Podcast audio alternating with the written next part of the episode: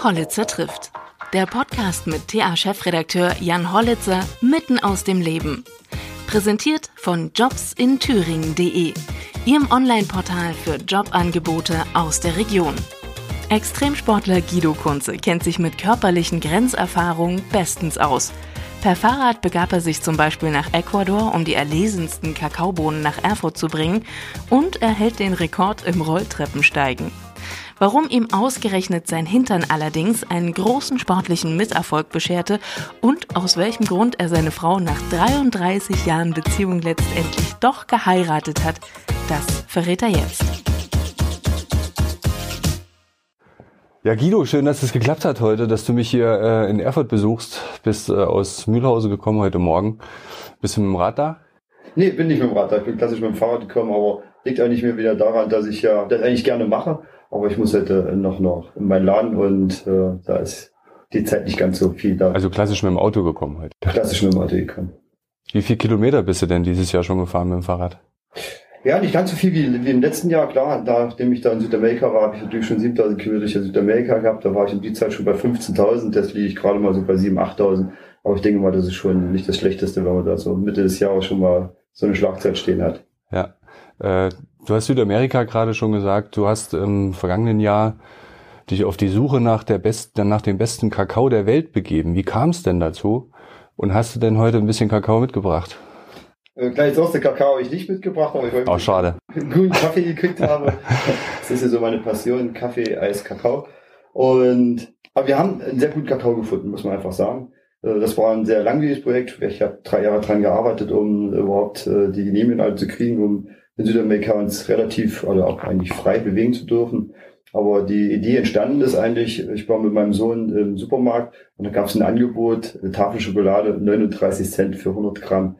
Äh, was natürlich sofort die Frage aufgeworfen hat, wie kann das sein, weil mein Sohn eben auch so war, komm, nehmen wir Zähne mit. und das ist eben das ein bisschen, wir reden am Ende immer von Gesundheit und Nachhaltigkeit. Und da wird natürlich ein Produkt, wo viel Arbeit drin steckt, natürlich dann inflationär benutzt eigentlich um dann wieder zu sagen, wir haben viel zu viele Kinder und Jugendlichen, die zu dick sind. Und da war für uns eigentlich klar, wir müssen einfach mal gucken, wo kommt die Kakaobohne her? Wie weit ist der Weg? Und dann kam Alex Kühn, der Schokolatier aus Erfurt hier ins Spiel und sagte, ey Guido, wir holen die mit dem Fahrrad. Um den Leuten einfach mal zu zeigen, wie weit der Weg ist, bisschen auch so mit dem Transparenter, gerade mit dem Rad lässt das gut darstellen, bis so eine Kakaobohne eigentlich hierher kommt und wie viel Arbeit drin steckt und wie viel Familien an so, ein, an so einer Kakaobohne dranhängen, die eigentlich am Ende nichts verdienen können, weil sie eben nicht die Möglichkeit haben, das Produkt so zu vermarkten, wie sie es eigentlich müssten, sondern sie sind halt darauf angewiesen, dass andere ihr Produkt vermarkten und dann am Ende den Preis akzeptieren müssen, den sie bekommen. Ich will jetzt hier nicht den Markus Lanz machen, weil der ist in seinen Sendungen immer so gut vorbereitet, dass er in seinen Fragen im Prinzip schon äh, die Antwort mitgibt. Aber ich muss trotzdem auf den Alex Kühn nochmal kommen, der, der Schokoladier hier aus Erfurt der hatte ja einen großen Traum. Er hatte so einen, so einen Lebenstraum. Und deshalb war er der von dieser Sache sofort begeistert und hatte ich dann in die Spur geschickt. Wie war das genau? Also was war sein, sein großer Traum? Also für Alex ist ja so ein, ein sehr akribischer auch in seiner Arbeit und er möchte immer was, was ganz Besonderes und dann, seine Produkte sind auch was Besonderes, muss man sagen. Und was man ihm beim Sehen seiner Schokolade merkt, das ist die Liebe zum Detail und auch zur Liebe zum Produkt. Und er wollte nicht eine Schokolade haben oder einen Kakao, äh, woraus er seine Schokoladen macht, der auf für jeden zugänglich ist, sondern er wollte was ganz Besonderes. Und was bei ihm auch ist, ihm ist Familie sehr wichtig. Und deswegen sind wir beide auch so auf einer Wellenlänge. Auch für mich ist Familie eigentlich so das große Gut. Und die kleinen Bauern, das sind Familienbetriebe. Und genau denen wollten wir eigentlich helfen, indem wir sagen, es gibt eine Kooperation, es gibt eine Zusammenarbeit zwischen Alex und es gibt eine Kooperation zwischen dem Familienbetrieb, unserer kleinen Finca, die eben nur vier bis fünf Tonnen im Jahr schaffen aber im Endeffekt nimmt Alex von ihnen alles ab. Sie kriegen einen fairen Preis, also es ist keiner mehr dazwischen. Es ist nur noch zwei Partner. So normalerweise läuft das hier so, die nehmen ihr Kakaobohnen, die Kakaobohnen kommen die nächsten Kakaobohnen. Wir haben auch nicht mehr das reine Produkt, die machen einen super Kakao, aber es wird zusammengekippt mit den anderen allen, die sie so einsammeln von den anderen Plantagen und dann kommt das in einen großen Sack und dann kommt das hierher und dann am Ende hat man den Kakao Most. Und dann geht eigentlich das Gute an diesem Produkt komplett verloren. Und das ist das, was wir eigentlich umgehen wollen. Es gibt nur zwei Partner. Es gibt den Alex und den Finkerbesitzer, den kleinen Bauern. Und der Traum von Alex ist ja so, dass dann später seine Kinder, die vielleicht die Firma übernehmen und die Kinder von der Finker, dass die dann immer noch zusammenarbeiten. Also das ist jetzt nicht so ein einfach so ein Werbegag, sondern es ist einfach angelegt auf eine langfristige Kooperation. Mhm. Der Vergleich hinkt jetzt vielleicht ein bisschen, aber es ist ja dann ähnlich wie beim Whisky. Ne? Es gibt den Blended, der wird ja dann auch zusammengekippt aus mehreren, dann gibt's den Single Malt und am besten noch Single Barrel. Äh, und ich hatte, das ist ein guter Vergleich. Ich glaube, das ist, verstehen auch viele, weil es gibt ja die Schokoladenliebhaber und Schokolade und Whisky, man weiß ja, Mhm. passt ja super zusammen. Ja, das war jetzt aber nicht die die erste Reise oder der die die erste ganz lange Tour, die du gemacht hast. Du bist, ich glaube, du bezeichnest dich selbst auch als Extremsportler, ne? Also man muss es ja auch als extrem. Ich habe früher auch Radsport gemacht und bin über das ganze Jahr, also mein, meine Hochzeiten vielleicht mal 25.000 Kilometer gefahren. Ich könnte mir das aber nicht vorstellen, so wie du am Stück. Wir haben uns damals kennengelernt, kurz vor der Australien-Durchquerung von dir. Da haben wir dich auch äh, mit der Thüringer Allgemeine, mit zwei, mit einer Kollegin und einem Kollegen auch noch begleitet äh, auf der Tour. Aber da bist du ja äh, mehrere tausend Kilometer innerhalb kürzester Zeit am, äh, am Stück unterwegs. Ich stelle mir die Frage, also ich habe früher trainiert, bin dann Rennen gefahren, dann hattest du auch mal wieder Pause. Warum machst du das? Warum fährst du 300, 400, 500, 1000 Kilometer am Stück mit äh, drei Stunden Schlaf zwischendurch, wenn überhaupt? Was ist der Antrieb dafür? Also eigentlich bin ich ja so ein bisschen so wie Jungfrau zum Kind zur ganzen Geschichte gekommen. Also ich könnte mir das ja früher auch nicht vorstellen. Ich habe ja heute auch sehr viel mit, mit Mädchen zu tun, die anfangen mit Laufen. Die erzählen mir auch immer, Sportunterricht 3000 Meter war der super GAU. Und dann heute laufen die Marathon, ja, also das ist so, äh, und ich habe eigentlich gemerkt, dass das so länger eine Strecke ist, umso, das hat mir gefallen. Also man muss halt für alles auch ein Talent haben. Ich glaube, ich habe ein Talent, dass ich, man wenig Schlaf brauche. Ich schlafe auch im normalen Leben so nur um die vier Stunden. Das ist, denke ich mal, schon ein sehr großer Vorteil. Dann hat man eben ein sehr, eine sehr gute Durchschnittsgeschwindigkeit. Und deswegen hat man dann auch, sage ich mal, einen relativ guten Erfolg. Desto länger eine Tour ist, weil man eben die Durchschnittsgeschwindigkeit lange halten kann. Man muss nicht super schnell sein. Ich vergleiche mir immer gerne wie so ein alten Traktor, einmal angeschoben, dann tuckert er eben Der alte durch. Diesel. Alter Diesel, genau. Und dann tuckert man so schön durch. Und ich glaube, das ist das, das Rezept. Und ich habe einfach gemerkt, dass den, der lange Zeit auf dem Rad und auch bei dem Radtraining, das ist wirklich noch ein bisschen anders wie beim Laufen. Man hat beim Radtraining erstmal ein wesentlich größeres Umfeld, was man befahren kann. Ich denke mal, ich bin einer der wenigen, der Thüringen sicherlich sehr, sehr, sehr gut kennt, weil mein ganzes Trainingsgebiet sich eigentlich hier in Thüringen abspielt. Ich bin keiner, der nach Mallorca oder nach Teneriffa fliegt, um, um dort äh, Radtraining zu machen. Wir haben hier einfach alles. Und ich habe Zeit. Mit alles meinst du, wir haben, wir haben Flachland, wir haben aber auch ordentliche Berge. Berge. ne? Ja. Wir, können, wir haben super schöne Landschaften, wo man schön fahren kann und ich kann einfach in der Zeit, also für mich ist das wirklich immer so entspannt. Also es ist, ich kann drüber nachdenken, ich kann drüber grübeln, ich kann mir die Zeit angucken. Ich nehme dir das immer noch nicht ab mit, äh, dir, dir macht das Spaß. Also 500 Kilometer am Stück. Und dann mal, dann kommt es vielleicht noch dazu, dass, dass man Sitzprobleme hat, Sitzbeschwerden hat. Ähm, da gibt's ja auch, es ist unangenehm einfach. Dann kommt die Müdigkeit dazu. Ist das eigentlich noch richtig Sport oder ist das einfach nur ein, ein Kampf gegen den Körper? Das ist eigentlich zwei Sachen. Das ist einmal ist das der Sport, klar, man muss natürlich eine gewisse Fitness haben. Und auf der anderen Seite sehe ich auch der Kampf gegen den Körper. Das ist ja für mich immer so ein bisschen äh, Grenzen erreichen, Grenzen verschieben. Es ist für mich immer schwierig, wenn jetzt jemand sagt, oder ich würde jetzt jemanden animieren und sagen, Mensch, wollen wir das nicht angehen, wollen wir das Projekt machen oder wollen wir noch was anderes tun und dann sofort die Aussage kriege, kann ich nicht. Weil wenn ich es nicht probiert habe, weiß ich erstmal gar nicht, wo meine Grenze ist. Vielleicht wird es ja auch schaffen, gell? Und wenn er es vielleicht nicht schafft, aber sag ich mal, so ganz kurz vor der Ziellinie dann äh, aufgeben muss, dann kommt vielleicht der Schalter und sagt, hätte ich mich ein bisschen besser vorbereitet, hätte ich das schaffen können. Und das Interessante ist, wenn man so ein Ziel erreicht hat, man hat ja so ein, so ein, so ein Gefühl des Geschafften, was man durch nichts simulieren kann. Ich glaube, das ist so ein bisschen auch das Erfolgsrezept, wenn man unterwegs ist. Und es gibt ja immer, klar gibt es immer innere Schweinehunde, die man totschlagen muss. Aber das ist dann, glaube ich, so der Gedanke, den man nachhängt, wie wird das sein, wenn man das Ziel erreicht. Und ich glaube, das ist so ein, so ein Trance-Zustand, den man dann irgendwann erreicht. Und irgendwann machst du mal wieder die Augen richtig auf, denkst, oh, bist eigentlich schon ganz schön weit gekommen. Aber ich glaube, du musst auch ein bisschen, sage ich schon, so eine masochistische Ader haben. Ich glaube, du musst das Platzenfinden, muss ein bisschen niedriger sein wie bei allen anderen.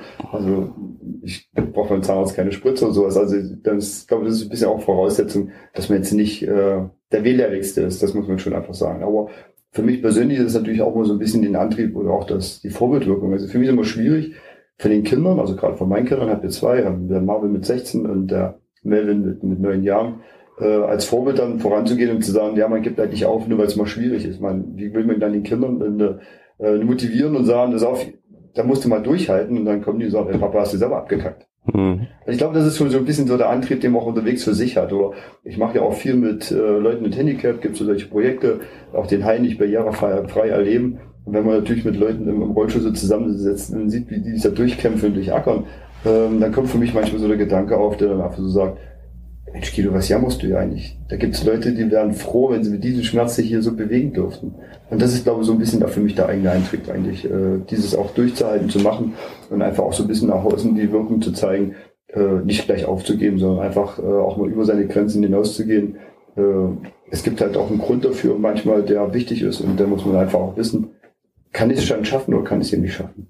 Ja, in, in diesem Podcast soll es ja auch darum gehen, dass man äh, von anderen Menschen lernen kann, die erfolgreich sind, die äh, auch Niederlagen schon eingesteckt haben. Ähm, inwiefern ist denn das, was du jetzt gerade gesagt hast, also dass man sich äh, nicht so schnell von dem, von dem Ziel oder von dem Weg abbringen lassen soll, also dass man es erstmal überhaupt probieren soll, übertragbar auf Berufsleben, vielleicht auch auf, auf Gründertum, ähm, abseits des Sport. Wie wichtig sind Ziele, also konkrete Ziele dann auch? Also ich bin, ich habe ja ein, Schlüsselerlebnis gehabt bei der ganzen Geschichte. Ich bin ja äh, 2001 für das erste Mal zum Marathon des Atlas, ja im Wüstenlauf äh, durch die Sahara mit äh, sechs Etappen. Und in der dritten Etappen, Etappe bin ich klassischen Hitzeschlag, bin dann irgendwo abgekommen von der Strecke und völlig irgendwo zusammengebrochen. Das weiß ich auch nur vom Erzählen. Was gab's da für Temperaturen? Das waren Temperaturen um die 40 Grad. Das ist ja ziemlich heiß dann in, in, der Sonne, also in der Sonne 40 Grad. Das ist ja dann auch nur die Dünen und äh, ich hatte eigentlich genug zu trinken. Bin auch so vom, vom Training her, ich kannte meine Marathonzeiten. Das war auch den Tag auch eine Etappe, die war über 42 Kilometer. Da guckte ich immer so auf die Uhr und denke, Mensch, du bist viel zu langsam und immer mehr. Und dann klassisch völlig übergekocht. Und das mein großes Glück war einfach, dass mich dort Einheimische gefunden haben. Und äh, auf der Startnummer war dann eine Nummer drauf. Wir konnten sie im Camp anrufen. Und dann haben die mich weggeholt. Ich wusste tagelang nicht, wie ich, wie ich heiße, was ich da mache. Und also du warst richtig ohnmächtig. Ja, komplett ohnmächtig. Ich mhm. wusste dann nichts mehr. Und das erste, wo ich mir ein bisschen klar denken konnte, war für mich, äh, so endest du hier nicht. Nächstes Jahr bist du hier wieder und, und machst das Ding nochmal ordentlich. Und da bin ich einfach erstmal zum Arzt gegangen im Nachgang und habe mich das so durchchecken lassen, ob das jetzt kein medizinisches Problem ist. Gibt's ja auch. Also so viel Verstand muss man einfach auch haben, dass man sagt, okay, wenn mal eine Niederlage kommt, muss man auch mal analysieren, warum ist die gekommen. Ja? Wenn es natürlich ein medizinisches Problem gibt und sagen, du, Laufen ist halt nicht für dich, dann ist es halt so. Dann muss man damit auch mal leben. Aber es gab jetzt kein medizinisches Problem. Also das, das Problem war definitiv für mich, ich habe mich schlecht vorbereitet.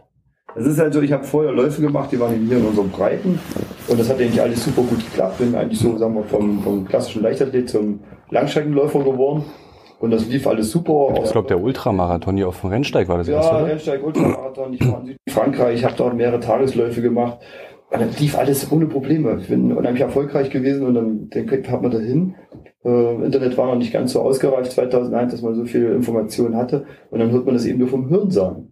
Und dann kommt man hin und dann spricht man zusammen und dann fängt man es mal an, warum. Und dann, in heutiger Sicht sage ich, was war einfach schlecht vorbereitet.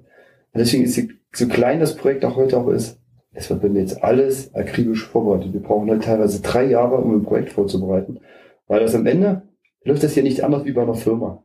Ich habe eine Idee und nach der, wenn ich eine Idee habe, das erste, was kommt, äh, kann man die Idee eigentlich finanzieren. Ja, also ich bin halt mhm. Gesellschafter. Ich habe jetzt äh, Geld rein, können wir das Ding finanzieren? Wen müssen wir mit ins Boot nehmen? Wer sind die Experten, um mich hier sehr gut zu beraten? Und dann steckt man sich, guckt man, welches Team muss man aufbauen, was brauchst du in dem Team? Muss jetzt ein Film werden wollen, muss man Kameraleute haben, Fotografen, Ärzte, was man auch immer braucht. Und die nimmt man dann erstmal alle mit ins Boot. Und dann wird das Ganze dann aufgebaut. Es gibt einen Gesellschafter, den bin ich. Dann gibt es einen Geschäftsführer, das ist meine Frau. Weil wenn ich auf dem Fahrrad sitze, kann ich nichts machen. Dann muss am Endeffekt alle Strippen in der Hand haben. Mhm. Und am Ende kommt dann das Team. Und das Team, das ist klassisch wie im Betrieb. Man hat einfach seine Befindlichkeiten zurückzustecken. Es gibt nur eine Aufgabe. Die ist, Idu muss von A nach B. Und das ist das Entscheidende, was man einfach lernen muss, dass man sagt, ich habe meine Probleme auch nicht in die Firma reinzubringen ich bin eine Firma und du bist einen Job zu machen. Dafür werde ich auch bezahlt. Also muss ich auch meine Befindlichkeiten, auch weil ich Leute vielleicht nicht leiden kann. Also es ist am Endeffekt ist es eigentlich wenigsten, die irgendwo arbeiten und tun, sind alleine oder können völlig alleine scheinen, sondern ich bin in einem Team, in einer Gruppe. Und das Ende ist das Ergebnis, was zählt. Und äh, im Sport ist es ja schön. Es gibt im Sport gibt es ja nichts dazwischen. Entweder ich habe es geschafft, ich habe es nicht geschafft. Im Unternehmen kann man lange hintümpeln, um zu merken, es war doch nicht gut und ich gehe pleite. Und das ist das Schöne eigentlich im Sport, dass man da relativ schnell äh, erkennt, wo es hinläuft. Ist es richtig gemacht, ist es nicht richtig gemacht, ist es gut vorbereitet. Und dann komme ich ins Ziel, komme ich ins Ziel. Was sind so die wichtigsten Schritte von der Idee bis zum Ergebnis? Also du hattest gesagt, also ganz konkrete akribische Planung. Und ähm, ich glaube, Ehrlichkeit ist ja auch was ganz wichtig. Ne? Also der Re Realismus auch. Das genau, das ist eigentlich, viele sehen meine Geschichten und fangen eigentlich dann an meinem Ende an. Und ich bin ja eigentlich, sage ich mal, aus dem Laufsport gekommen. Ich habe ja äh, Leichtathletik gemacht, ich habe militärischen Mehrkampf gemacht. Das ist ja eigentlich wie, wie Biathlon, nur man läuft und man fährt nicht Ski. Und habe eigentlich schon immer, immer Sport gemacht und habe mich dann auch Stück für Stück ran entwickelt, auch an den Projekten und die Streckenlängen, die dann gekommen sind. Und viele fangen dann irgendwo an und sagen, okay, ich laufe äh, einen guten zehn Kilometer und, und machen dann sofort den Sprung auf den Marathon. Und, und dann sagen, ach, den Supermarathon mache ich dann eben auch noch und ich laufe dann eben irgendwo anders mal und merken eigentlich, dass es äh, die Entwicklung eigentlich viel zu schnell geht. Also das ist eben so auch so ein klassisches Unternehmertum. Gell? Man hat mit einer Idee einen guten Erfolg und auf einmal geht das relativ rasant, relativ schnell, aber ich kann eigentlich das Umfeld, was ich brauche, gar nicht mitziehen. Und dann geht das Ding wieder mit dem Bach runter. Und deswegen ist die Akribie, Akribie eigentlich bei der Vorbereitung.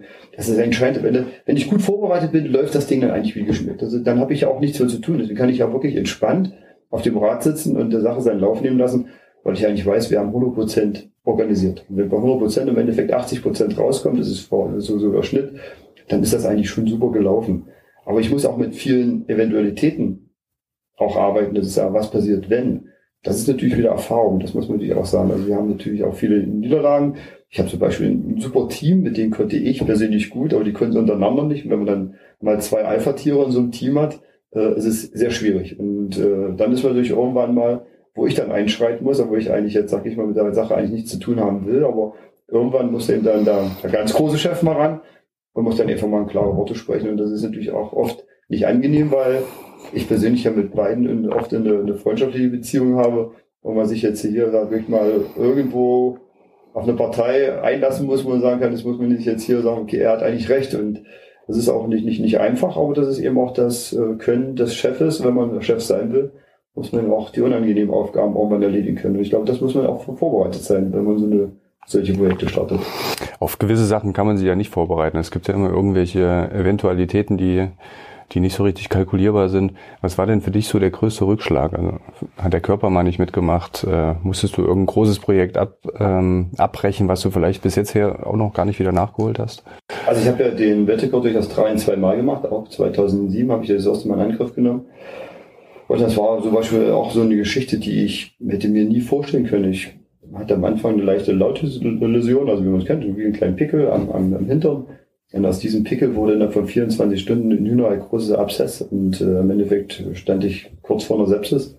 Und wir mussten dann zur Not-OP nach... Also eine Blutvergiftung. Blutvergiftung. Und äh, mussten dann äh, nach Sydney, mussten das Not operieren lassen und dann haben die aus meinem Po eine Kaffeetasse voll Eiter rausgeholt. Das kann man sich kaum vorstellen. Und dann muss man ja von das drei nach wieder bis nach Hause. Das hat dann auch lange gedauert, bis das alles wieder vereilt war. Und das kann man sich jetzt am Endeffekt ja auch nicht äh, planen. Das will man auch gar nicht planen. Also man will, das, das schiebt man ja vor sich her, dass einem sowas passiert. Man, man rechnet, dass einem vielleicht das Knie weh tut oder dass man halt äh, Nackenschmerzen kriegt oder dass man eventuell auch stürzt und mit, mit so einer Schotterflechte leben muss. Aber dass natürlich dann sowas passiert, das ist natürlich der Super-GAU. Und wenn man äh, solche Schmerzen kann sich auch kaum einer vorstellen. Aber äh, dann versuche ich, mir auch gar nicht über die Grenze nochmal hinauszugehen, weil man dann auch so ein bisschen im Hinterkopf hat. Äh, Aber du hast abgebrochen dann. abgebrochen. Ja. Zweieinhalbtausend Kilometer. Mhm. Ähm, ich habe dann, meine, man hat die Sponsoren im Hinterkopf, mhm. man hat die Arbeit, die man reingesteckt hat in das Projekt im Hinterkopf, äh, die Familie, die Freunde, die zu Hause die, die Daumen drücken und äh, das ist dann schon schwer, den, den Entschluss dann zu schaffen, äh, hier aufzuhören. Und das Schlimme ist, ich kann eigentlich nicht aufhören. Also ich bin dann eigentlich das Team, muss dann kommen und sagen, Guido, jetzt ist hier Schluss. Und da muss man einfach sagen, da muss man einfach auch das Team. Und ich habe dann äh, auch genug Leute mit, auch die Erfahrung haben. Und wenn die dann wirklich dann irgendwann sagen, äh, Guido, jetzt ist hier Schluss, dann muss man einfach auch mal dann, dann hören und sagen, das ist hier auch, auch Schluss. Also die kriegen das ja mit, was man dann äh, so dahin leidet. Und äh, sag ich es kommt ja dann auch mal im Endeffekt keine Entfernung, keine Strecken, keine Geschwindigkeit mehr raus. Also es ist ja nicht nur noch so ein Hinwegetieren. Aber man will es ja selber nicht, nicht wahrhaben. Also da ist man wirklich auch von außen angewiesen, dass man da die Leute, die man mit dem Boot hat, ich sag mal, wenn ich ein Team habe, dann nehmen die mit und die haben eine Aufgabe. Und die machen ihre Aufgabe gut, deswegen habe ich die auch ausgesucht. Da muss man auf die Leute auch mal hören, ansonsten kann ich die nämlich zu Hause lassen. Mhm. Wie an der Arbeit oft. Also viele Chefs oder auch, auch andersrum, die haben Angestellte, die sagen, wenn die auf diese nicht hören, dann, dann könnte man das Geld sparen und spenden. Und dann wäre es genau das Gleiche. Und das muss man einfach auch können. Also man muss dann irgendwann muss man sagen, wenn, wenn Schluss ist, dann Schluss und dann hat man die Leute mit und äh, da muss man auf die einfach auch hören. Hm. Aber es hat dich ja nicht davon abgehalten, äh, die gleiche Geschichte dann nochmal zu machen in Australien. Ne? Du bist ja, hast ja dann nochmal gemacht und hast es ja auch geschafft. Genau, aber wir haben dann auch, äh, auch hier, hier Wie, aber hast du da diese, die, man wünscht sich das ja nicht, und man, ich, ist auch ein sehr unangenehmer Gedanke daran zu denken, ähm, dass das, dass das wirklich so groß ist und wahrscheinlich dann auch durch das äh, Sitzen, äh, durch die Reibung, dass es dann immer schlimmer geworden ist. Ähm, ich kann es in Ansätzen nachvollziehen, äh, was Sitzprobleme bedeuten, aber eben nicht in, nicht in solchen Ausmaßen. Ähm, hast du dich auf sowas nochmal vorbereitet dann oder das dann, um das ausschließen zu können, dass das Gleiche nochmal passiert? Ich war ja eh schon so ein bisschen, sag mal, so angeschlagen. Ich habe ja, als ich äh, das Race Across America gefahren bin, da war es jetzt schon mal so ähnlich, sagen da war dahinter nur, nur Hund. Wie viele Kilometer sind das? Das waren 5000 Kilometer. Mhm.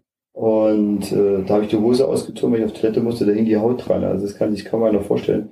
Da habe ich eine halbe Stunde gebraucht, um endlich auf dem Sattel sitzen zu können, wenn mir so wehgetan hat. Und ich habe mit Grauen an jede Pause gedacht, weil ich endlich sitzen konnte, weil man irgendwann den Schmerz verdrängt hat. Und ich wusste, wenn ich jetzt wieder aufstehe, fängt das ganze Theater wieder an. Da habe ich die Pausen schon gar nicht mehr, wahrgenommen, weil ich wollte sie schon nicht mehr haben. Und dann hatte ich am Endeffekt so einen Überzug gekauft, den, den der Oma so auf ihren hm. Darmrad hat. Und der hat mir, kann man immer so sagen, auf, auf gut Deutsch den Arsch gerettet. Das muss man einfach sagen. Das Ding habe ich halt einen Ehrenplatz bei mir zu Hause. Und deswegen wusste ich auch, was schon mal passieren kann. Aber dass natürlich dann so eine, so eine Entzündung kommt, wie, wie es in Australien beim ersten Mal war, das wusste ich nicht. Ich meine, das war schon Schmerzen. Das waren schon Schmerzen, die kann man sich, sich gar nicht vorstellen. Auch die OP an sich ist alles sehr, sehr schmerzhaft. Und ich hatte ja dann an der Stelle, wo man sitzt, eine Narbe.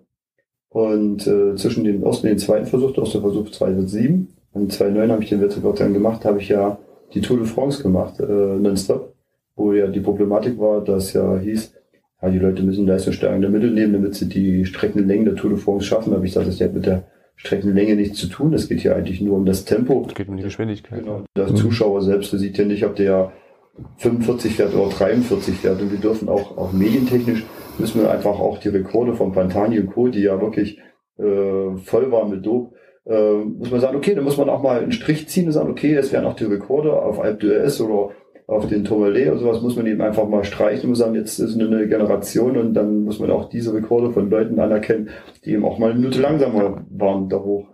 Und da habe ich gesagt, ich fahre die Tour in zehn Tagen und nicht in 21 Tagen wie die, die Profis. Und das habe ich in dem 2008 gemacht.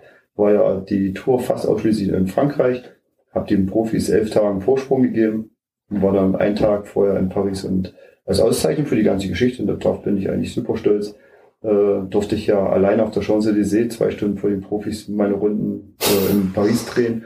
Und ich glaube, das ist für jeden Radsportler, der das mal erleben darf, das ist Gänsehaut-Feeling, wenn die Leute schon alle stehen und gucken und du fährst ganz allein, also wer schon mal Paris war und kennt die Champs-Élysées und weiß, wie voll die ist, wenn man dann völlig allein auf den Triumphbogen zufährt. Also da stehen ein die Haare wirklich äh, senkrecht. So, so ein Gänsehaut-Feeling ist das. Also das war schon eine tolle Geschichte.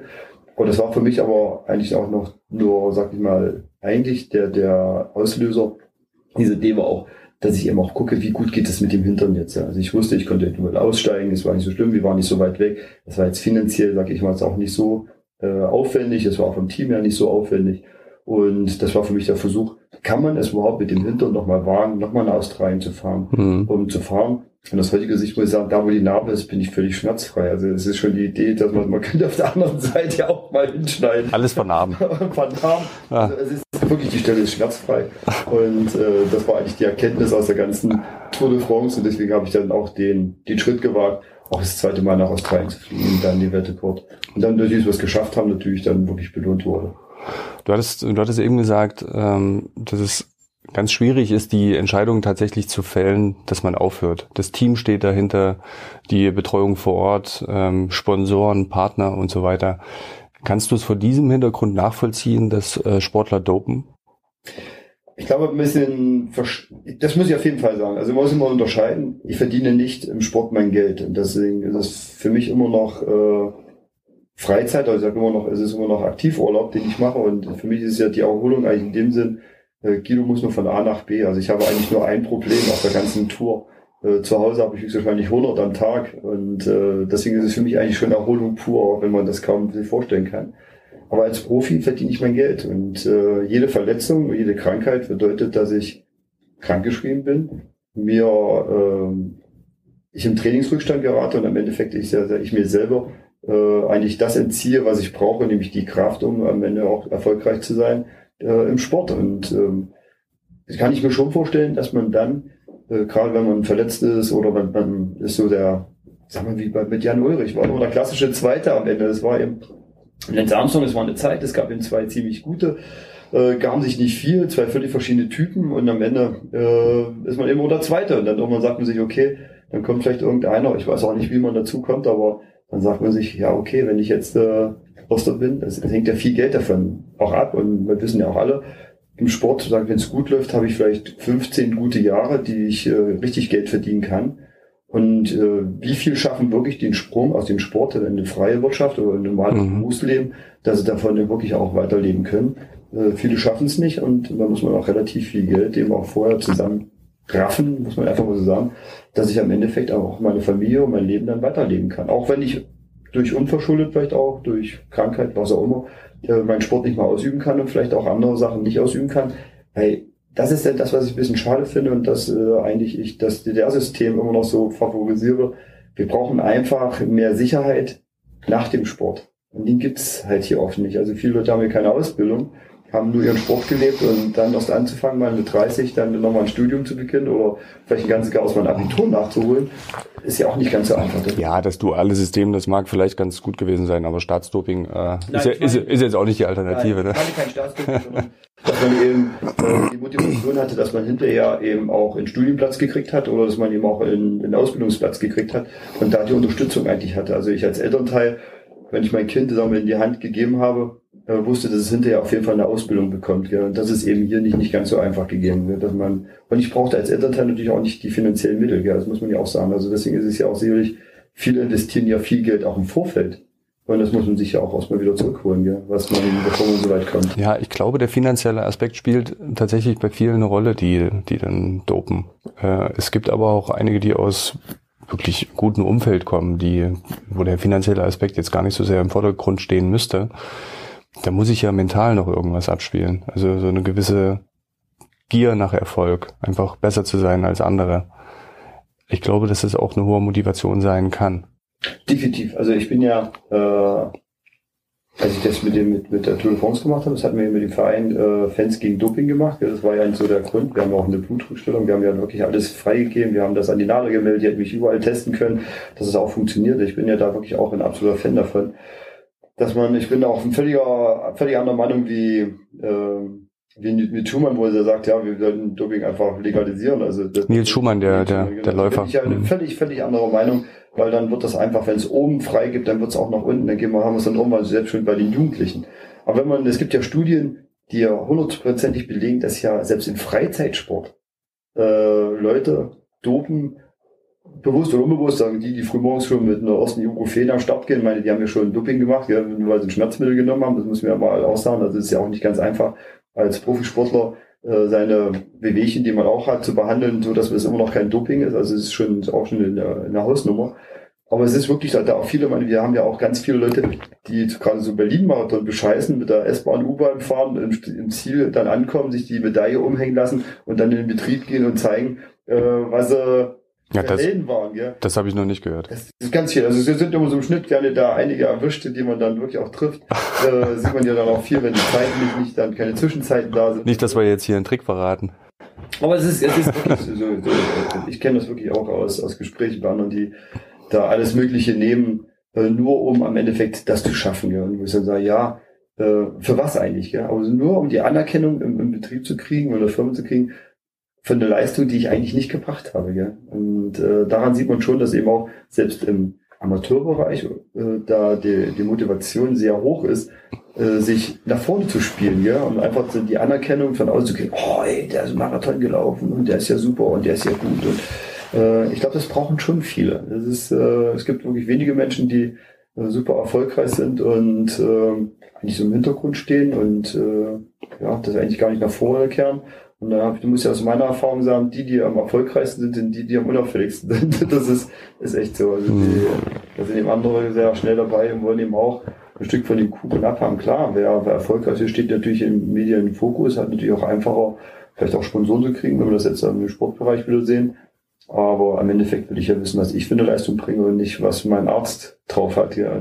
Also ist, ich glaube schon, es ist schwer. Es ist, äh, sagen wir, von, als Außenstehender, es ist immer, ist wie wenn, wenn sich Leute scheiden lassen. Wenn man sagt, als Außenstehender, wenn man dann, äh, welche Partei, wenn man jetzt äh, dazugehört, wer es dran schuld war, dass die Ehe auseinandergeht. Ja. Da möchte man auch nicht entscheiden. Man kennt die Situation, ich war nicht dabei und das ist eben hier auch so. Man ist halt nur der Zuschauer und man kann sich halt nur die Meinung aus der Sache bilden, die man jetzt irgendwo von den Medien, sag ich mal, äh, Informationen bekommt. Und das ist die Kunst, sich da ein bisschen was draus zu stricken. Und deswegen bin ich auch so, ich fahre in die Länder und gucke, was da los ist. Und deswegen kann ich dann mir meine eigene Meinung bilden. Apropos scheiden lassen, das ist jetzt nur ein kurzer Einschub, bevor ich dann wieder äh, weitermache. Bei dir ist natürlich das Gegenteil. Du hast vor drei Jahren geheiratet. Nach 33 Jahren. Genau. Und vorhin hast du gesagt, äh, deine, deine Söhne haben zu dir gesagt, Papa, du musst doch mal durchhalten. da hast du relativ lange durchgehalten, um dich dann zu entscheiden, äh, okay, du, du wie, wie kam es denn dazu? Warum nach 33 Jahren heiraten? Also ich glaube, das war dann mehr oder weniger der, In Radklamotten, wenn ich richtig gesehen Genau. Also ja. Das war ja, ich bin äh, das Jahr davor, äh, habe ich Geburtstag, bin 50 geworden. Und äh, ja, im Winter zu feiern war, war halt schlecht. Und dann hat man halt gesagt, okay, ja, so einen klassischen Geburtstag feiere ich ja auch nicht. Es ist ja auch nicht so mein Ding. Dann sage ich, okay, wir laden meine Freunde halt so ein zur, zur Radtour. Und dann im Endeffekt haben wir gesagt, wisst ihr was, äh, eigentlich äh, sind das dieselben Freunde, wenn man heiraten wird. Und dann kam mir die Idee, damit können wir eigentlich gleich, gleich heiraten. Und äh, wir wussten auch, das Projekt mit Südamerika, das war ja eh schon geplant. Und wir wussten auch, dass es ganz schwierig ist, wenn man nicht verheiratet ist, muss man einen Zettel haben, dass die ja dass beide Elternteile unterschreiben müssen. Ist jetzt, ist jetzt nicht so der emotionalste Grund, oder? Zu heiraten? Nee, nee, nee, war wirklich nicht kein emotionaler Grund. Ich glaube, wenn man 33 Jahre zusammen ist, das war einfach, ich glaube, wir haben, das war okay, gell? Also das Lustige war doch. war okay zum Heiraten, ist auch gut.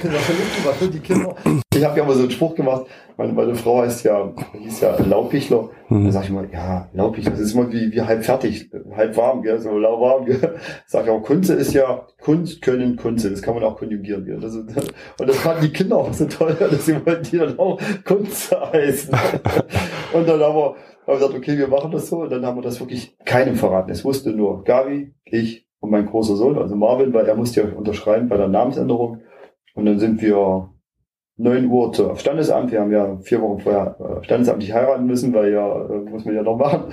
Dann sind wir jetzt hingegangen. Es hat genau fünf Minuten gedauert. Wir sind rein, Standesamt, unterschrieben. In Mühlhausen oder wo? Mühlhausen. Mhm. Zack rein und waren fünf nach neun waren wir fertig waren sieben nach neun waren wir auf dem Einwohner Meldeabend, haben alles neu eingereicht und waren halb zehn wieder an der Arbeit und haben einen Kaffee getrunken. Das war nicht alles am Traum. Das nenne ich mal Pragmatismus. und dann haben wir eben wirklich alle eingeladen zur, zur Hochzeit und das wusste wirklich keiner. Das wussten nicht meine Eltern, gar wir Eltern nicht und keiner. Und dann waren wir eben eine Radtour mit knapp 80 Leuten. Wo seid ihr hingefahren? Und sind wir erst nach äh, von Mühlhausen über den Radweg nach äh, Schlotheim und Schlotheim oben, der, der Hubschrauber, den hat ja äh, Gabio Schwester, die hat die, die Gaststätte oben direkt am Radweg.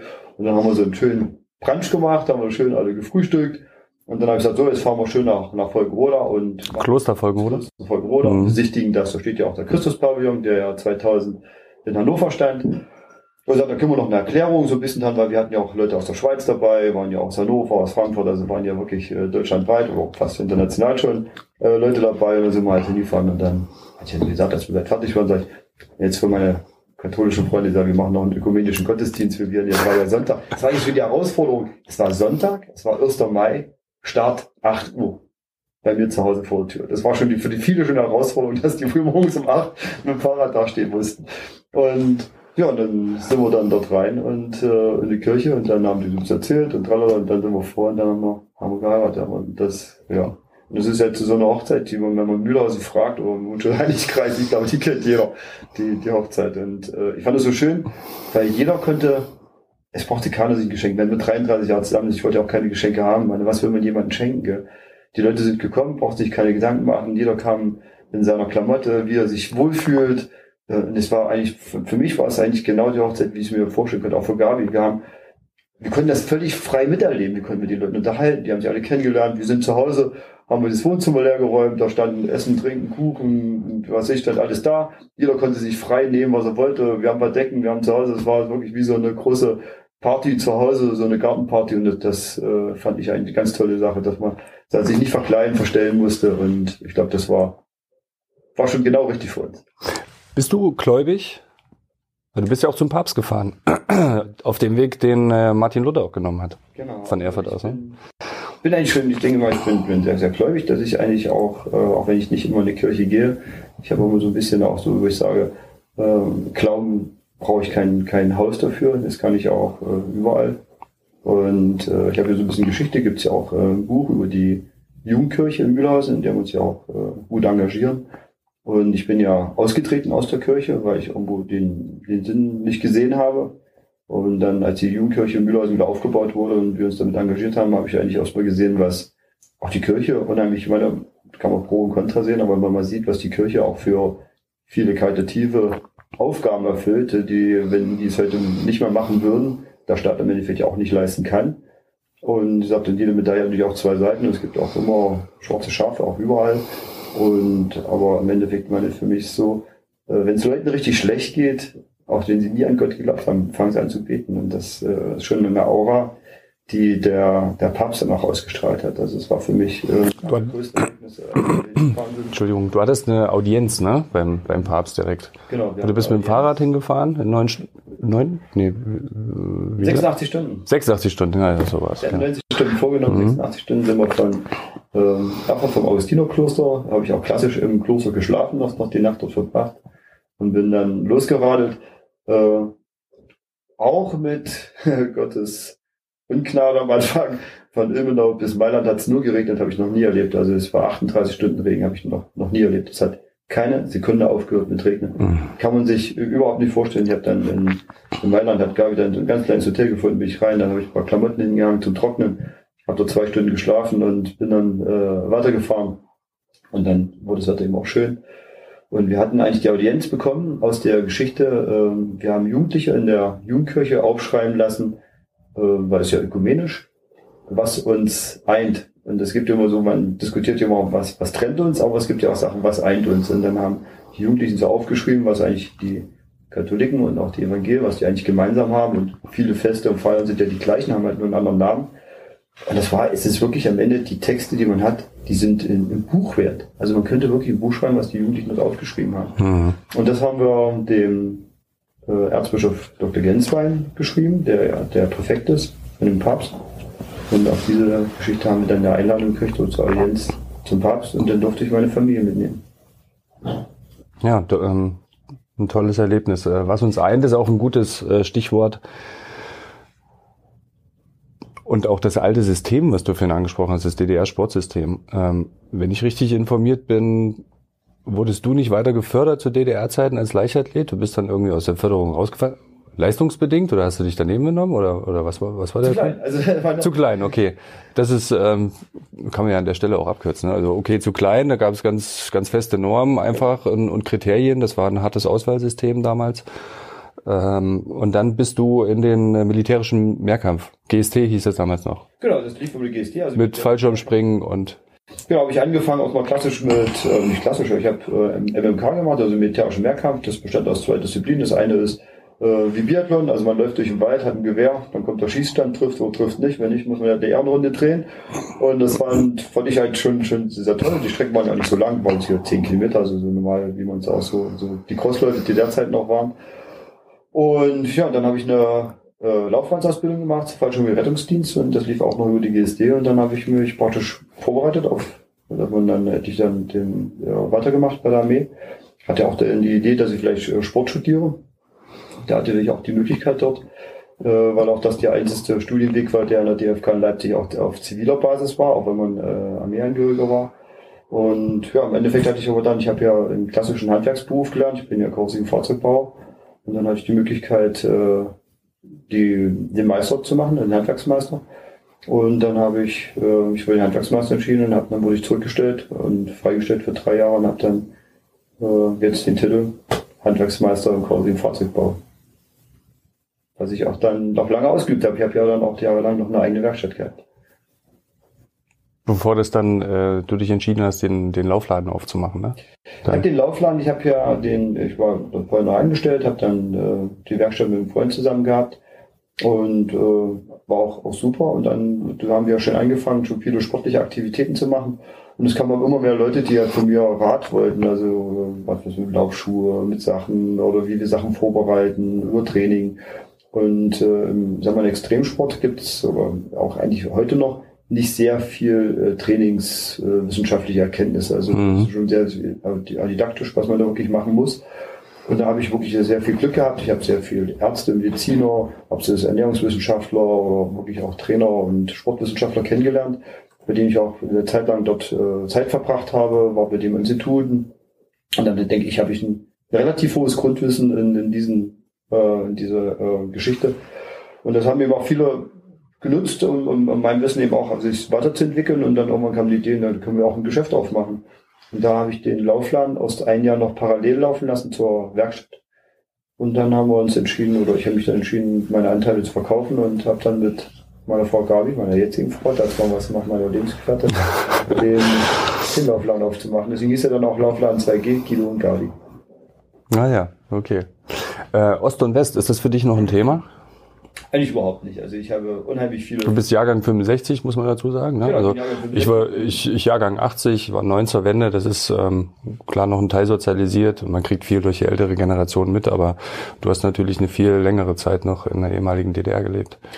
Ich denke mal, was ein großer Vorteil ist, wenn man beide Systeme sehr gut kennt. Ja? Wenn man Jahrgang 65 ist, hat man ja eine relativ viel Zeit. Also ich kann wirklich sagen, ich bin ja momentan so fast 50-50 was ich auf beiden Seiten äh, erlebt habe. Und das ist, glaube ich, schon ein sehr großer Vorteil, weil man sich mehr eigentlich auch eine Meinung bilden kann. Auch viele, äh, was man heute im Fernsehen sieht oder teilweise, was dann so aufgearbeitet wird aus der Geschichte, wo man weiß, ja, da hätte man auch besser recherchieren können. Also es ist auch, denke ich mal, immer sehr schwierig, für einen, in dem System nicht aufgewachsen ist, äh, darüber einen Bericht zu, äh, dann zu spüren bekommen haben. Also für die war es ganz schwierig, aber sag mal für die, die relativ regelkonform, da sage ich mal schon regelkonform da gelebt haben, war das jetzt, sag ich mal, nicht, nicht irgendwie schlimm. Gell? Das muss man einfach immer aussehen, gell? dass man da nicht raus konnte, man ist da reingewachsen und das war halt so. Gell? Und dann war die Welt in Ordnung. Und dann bin ich natürlich, äh, sag mal, großer Gewinner mit meinen sportlichen Aktivitäten, nachdem die Grenze aufgegangen ist. Aber äh, ich habe sehr, sehr, sehr viele Freunde in den alten Bundesländern. Ich habe sehr du hast dann danach Judo gemacht und äh, hast auch eine Trainerausbildung, glaube ich. Genau, ich habe einen ne? Trainerschein für Judo. Ich habe zwei schwarze Gürtel. Ich habe einen zweiten Dan äh, Judo, einen ersten Dan, also einen ersten schwarzen Gürtel gerade im Jiu-Jitsu und bin da dann eigentlich wieder zum, zum Laufen eigentlich gekommen. Mhm. Und äh, musstest du dich schon mal verteidigen irgendwie? Hat dir das mal geholfen? Nee, eigentlich gar nicht. Also ich habe das wirklich noch nie gebraucht. Okay, gut. Äh, clevererweise. Äh, was man auch lernt, das muss man auch sagen, äh, man kann ja Konfrontation aus dem Weg gehen. Also wenn, wenn mir wirklich Leute, sag ich mal, die mir nicht wohlgesonnen sind oder ich von Augenschein, ich denke, die sind nicht wechsle ich einfach die Straßenseite. Also ich mhm. das auch gar nicht drauf an, weil man muss es auch nicht können. Also das Problem ist ja auch, wenn man es kann, wendet es an, hat man hinterher auch sehr viel Erklärungsnote, dass äh, ja der die Verteidigung des Angriffes äh, vielleicht doch ein bisschen überzogen war. Das weiß man ja dann auch nicht so genau. Man macht ja einfach nur um Wasser und dann das Ergebnis ist halt höchstwahrscheinlich, dass man der Sieger ist. Gell? Und äh, das kann man auch umgehen. Das sollte man auch. Das versuche ich auch meinen Kindern beizubringen. Man sollte die Konfrontation einfach aus dem Weg gehen mhm. und äh, nicht äh, suchen und mit dem ja, und deswegen denke ich, gibt es für mich äh, Ost und West eigentlich, eigentlich nicht. Ich habe da auf beiden Seiten sehr gute Freunde. Ich verabscheue auch das Wort Ossi-Wessi, das gibt's für mich gar nicht. Und ich finde es. Es ist aber wieder äh, ziemlich aktuell. Ne? Genau. Also das ist eigentlich für mich, ist das eigentlich sehr viel auch in der Politik reingetragen, muss man einfach sagen. Also es gibt immer noch viele Gesetze, wir haben immer noch nach 30 Jahren fast äh, viele Sachen, die immer noch, äh, es gibt Ausnahmegenehmigungen äh, für den für die ja, neuen Bundesländer. Es gibt, wir sind immer noch nicht ganz angeglichen zu den alten Bundesländern. Sicherlich ist es auch schwierig. Ich meine, wir haben eine, Geschichte, äh, wir sind hier reingewachsen und innerhalb von 30 Jahren äh, das alles aufzuholen, was ja, sagen wir mal, den alten Bundesländern schon 40 Jahre voraus war. Also im Schnitt sind die jetzt bei 70 Jahren, wir sind bei 30 Jahren. Und was wir da geschaffen haben, ist schon sehr viel, aber es ist für jeden aber auch nicht gedanklich, körperlich und auch, meine, es sind Berufe weggefallen, die, die gibt's heute nicht mehr. Äh, was uns natürlich äh, sehr stark zurückwirft. Wir haben zwar ähm, Ballungsgebiete, die sehr gut ausgebaut sind, auch im, im, im, gerade in den Bundesländern, ob das nun Leipzig ist oder meine Erfurt ist auch wunderschön geworden, aber es fehlen uns eben die Mutter, sag ich mal, Konzerne. Es fehlt ja einfach die Stammsitze der, der, der großen Konzerne. Mhm. Und die Zeiten sind vorbei, dass wir äh, heute noch, äh, sagen wir, solche Erfolgsgeschichten, ob das nur eine, eine Robert Bosch ist, der mittlerweile dann als Stiftung ist, aber wo eben einzelne Unternehmen eine Riesensache aufbauen und äh, so als Familie und dann sich, sich hochwächst. Heute ist das eben, äh, Geld wird völlig anders eingesetzt, das sind viele Aktien und äh, es ist eben nicht mehr so, dass jetzt einer herkommt und sagt, ich baue jetzt hier einen völlig neuen Betrieb in dieser Größenordnung auf. Also das ist ein bisschen der Nachteil und desto weiter wir natürlich Richtung Osten kommen, wird es natürlich immer schwieriger. Das ist definitiv so. Es ist halt einfach. Ja, wir können ja schon Mühlhausen nehmen. Ne? Wir sind, du bist auch in Mühlhausen geboren, ne? Genau. Ich bin auch in Mühlhausen geboren. Das ähm, verbindet uns schon mal. Wenn man die Stadt anschaut, relativ weit weg von der Autobahn. Ähm, die großen Betriebe, die es damals gab zu DDR-Zeiten, ähm, die sind, die gibt's ja auch nicht mehr. Kam dann auch auf einen Schlag eine hohe Arbeitslosigkeit. Industrie hat sich nie wieder so richtig angesiedelt man braucht gar nicht so weit zu gehen, also ist außerhalb von Erfurt. Ähm, sowieso, sobald man in die Fläche kommt, ähm, sieht man eigentlich schon genau. einen hohen Bevölkerungsrückgang, eine hohe Veralterung. Überalterung. In Mühlhausen denke ich aber noch ein ganz kleines bisschen Glück, dass wir relativ nah eigentlich an, an Hessen sind. Das ist ja nun mal so, dann waren eben doch relativ viele, die gependelt sind, aber wie du schon gesagt hast, wir haben äh, Mühlhausen war Textilindustrie. Die, die Textilindustrie ist ja innerhalb von über Nacht ist die ja eigentlich eingebrochen. Wir haben ja in Mühlhausen relativ viel auch gemacht für die alten Bundesländer, ob das nur für die Versandhäuser war, ob das für Neckermann und was ich was, für, für sämtliche Kataloge wurden hier Textilien produziert. Das gab es einfach nicht mehr, es hat sich dann einfach in Richtung Osten verlagert, oder dann sind wir bis nach China verlagert. Und dadurch waren auf einmal Leute, wir haben, wenn wir die großen Betriebe sind, wir waren drei große Betriebe, da waren jedes Mal fast 2000 Leute beschäftigt, es standen auf einmal 6000 Leute äh, ohne Arbeit da. Mhm. Und daraus haben sich nur so kleine Betriebe entwickelt, also nicht mehr in der Größenordnung. Und da war natürlich die Abwanderung groß. Es waren natürlich auch Leute dabei, meine, wie meine Mutter, die war jahrelang in VW Mikroelektronik, wo ja der Schulrechner, der Computer und Einzige, was wirklich Erfolgsgeschichte war, war ja die Röhre, die ja dort noch produziert wurde, aber das wurde dann auch verkauft.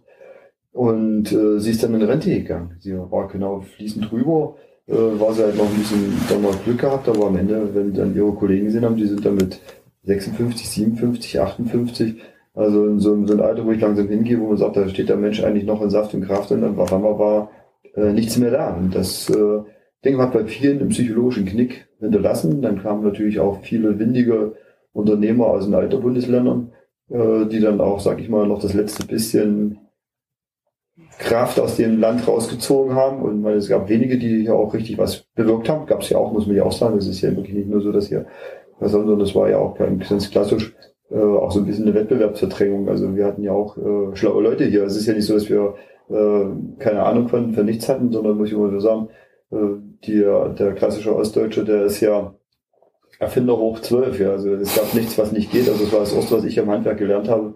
Nicht gehen, gibt's nicht. Und so ist es auch heute noch. Improvisationstalente. Ja, Improvisationstalente. Ich meine, mhm. es gibt eben wirklich jeder, der so, sagen wir mal, im Alter ist, das ist wie ein Zehnköpfer, der kann zu Hause alles, zwar nicht richtig, aber er kann eben alles. Und, und das ist halt, äh, was, was immer mehr verloren geht, man, wenn ich meine Söhne angucke, äh, die, die staunen nur, wenn ich dann mal, mal pflaster oder mal, putze oder wenn ich dann in, in Treppengeländer baue oder schweiße. Das ist für die völlig, äh, mhm. was, was der Papa alles bauen kann, gell? Und obwohl er das gar nicht macht. Und sie kennen mich ja mehr oder weniger. Papa steht im Geschäft und verkauft äh, Laufschuhe und Fahrräder. Und das ist eben, was eben da so ein bisschen verloren geht. Und ähm, ich glaube, daher kommt auch oft eben auch so ein bisschen auch noch die, die Abneigung zwischen, zwischen Ost und West. Und äh, es ist ja auch statistisch, es ist auch unheimlich viele aus allen Bundesländern, die noch nie im Osten waren, das muss man auch sagen. Ja.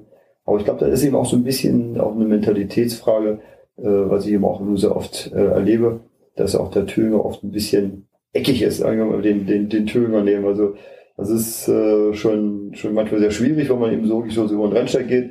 Da fehlt manchmal so ein bisschen das, das Herzliche. Und ich glaube, das, das muss man sich noch ein bisschen angewöhnen, dass man auch, sagen wir auch die Oberhofer-Gegend, die, die sage ich mal, finanziell sehr privilegiert ist, aber da lebt man immer noch so ein bisschen so, ja, die kommen ja alle zu uns, die sind hier Oberhof, die Könige. Und ich glaube, von diesem großen Ross muss man sich mal so ein bisschen runterbewegen.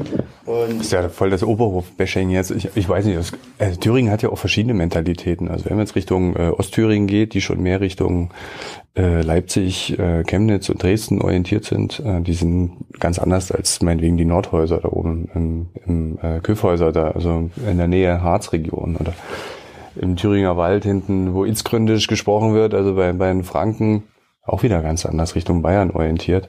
Also ich glaube, so den, den einen, den, den Thüringer gibt's gar nicht. Genau wie, wie es den Bratwurststreit gibt. Es gibt auch nicht äh, das eine äh, Rezept für die Thüringer Bratwurst. Ne? Wir Mühlhäuser sagen, da muss Kümmel rein und an anderer Stelle dann eben nicht. Gibt's, gibt's, gibt's gar nicht. Aber was interessant ist mit der, mit der ähm, 30 Jahre nach der Wende jetzt, äh, nach der friedlichen Revolution, nächstes Jahr mal 30 Jahre deutsche Einheit, dass es dieses Thema immer noch gibt. Es scheint da aus meiner Sicht noch so eine große Leerstelle zu geben, dass es gesellschaftlich und politisch einfach noch nicht ausdiskutiert wird. Also es wurde noch nicht in dem Maße und der Ehrlichkeit diskutiert, was passiert ist, mit allen positiven wie auch negativen Effekten für die Menschen. Und es, ich glaube, wir sprechen immer zu viel drüber. Seid doch alle froh, dass es passiert ist. Das sind wir ja auch alle. Also ich glaube, da, niemand wird sich über die äh, Einheit an sich, was es uns an Freiheit und auch an demokratischen Grundwerten ähm, gebracht hat, äh, würde sagen, das war schlecht. Nur man muss trotzdem ganz ehrlich über die Schicksale der Menschen sprechen, wie du es eben angedeutet hast, die eben aus ihrem Berufsleben rausgerissen wurden. Und an der Stelle gab es dann doch negative Effekte. Und da hat's, ich weiß nicht, warum die Diskussion noch nicht so richtig stattgefunden hat, aber vielleicht wurde sie auch gar nicht so richtig zugelassen, weil das Verständnis nicht da war. Durch gewisse, vielleicht auch Mandatsträger oder vielleicht auch gewisse äh, du sagtest das vorhin im Vorgespräch mal, oder Firmenchefs, die ähm, ja die Mentalität hier nicht begreifen. Definitiv. Ich glaube schon, wie, der, wie du schon gesagt hast, den richtigen Tünger gibt's nicht. Es gibt ja, meine, klar, meine, es gibt ja genug, ich, wie gesagt, ich bin ja Tünger durch und durch und äh, ich glaube, man muss auch ein bisschen offener Mensch sein und dann, wenn man den Leuten ganz offen entgegentritt, kommt man denen auch super klar. Dann gibt's masochistische Thüringer wie dich. Ja, oder, ich, ich, sag, ich, ich, ich, ja ich liebe auch die Thüringer so, wie sie sind, gell, aber jeder eben nicht so, das ist ja immer so das Problem. Auch genau, das ist ja, warum man äh, irgendwo hinfährt. Gell? Wir hatten das ja so im Vorgespräch schon, weil ich fahre nach Norddeutschland, weil ich weiß, die sind halt so, wie sie sind. Gell? Und ich mag das, und weil ich das mag, fahre ich ihm gerne hin. Und wenn ich das eben nicht mag, fahre ich ihm nicht hin.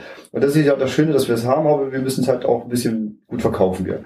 Aber ich glaube, die Diskussion, was du jetzt gerade angeführt hast, äh, mit dem Aufarbeiten, äh, kommt mir jetzt eigentlich insgesamt sehr spät, weil es einfach die Leute, die, sage ich mal, die Sache richtig gut erklären können oder was aber oft im Hintergrund gelaufen ist, um das auch mal ehrlich zu sagen, die gibt's halt teilweise schon nicht mehr. Gell? Also es ist ja ähm, 30 Jahre weiter, sagen wir, es waren auch sagen wir, sehr, sehr viel ältere Politiker, die ja da auch schon derzeit gerade, nehmen wir mal, ob das nun äh, Kohl war, ähm, die Leute gibt's eben nicht mehr. Gell? Und äh, ich möchte nicht wissen, äh, was eben auch oft im Hintergrund gelaufen ist, egal wie auch immer.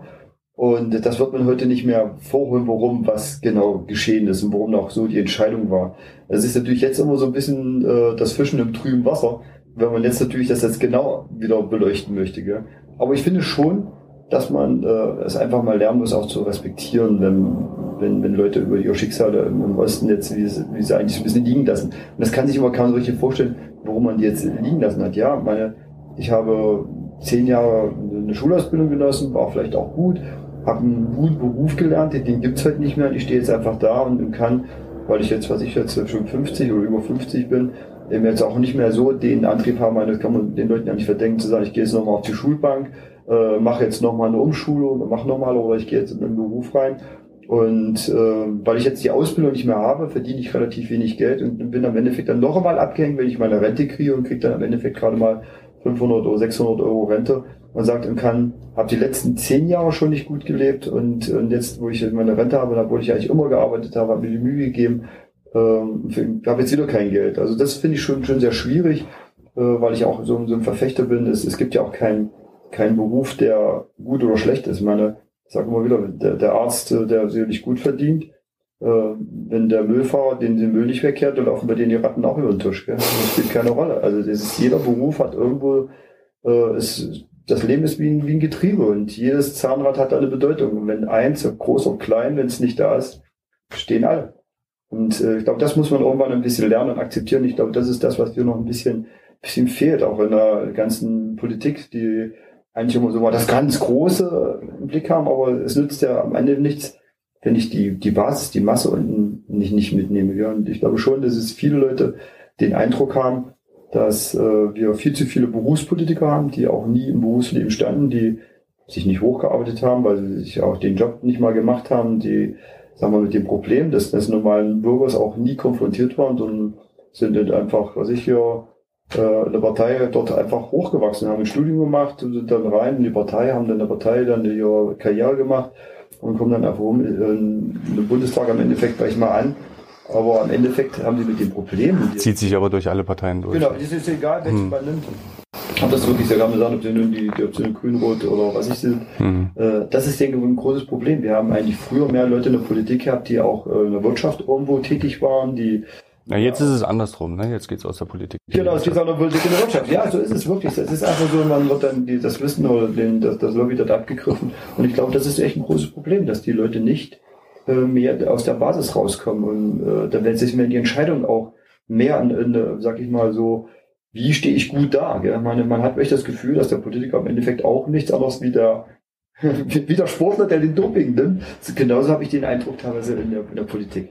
Ich will im Vordergrund stehen, ich will mich dann halt hier irgendwo äh, profilieren und dann komme ich, wenn, wenn man manchmal sieht, was da manche für schwachsinnige Ideen äh, reingehauen werden, äh, da, da lacht sich jeder unten auf der Straße tot. Gell? Und dann sagen wir, was, was rauchen die frühmorgens da im Bundestag? Ja, also das ist schon, schon sehr schwierig.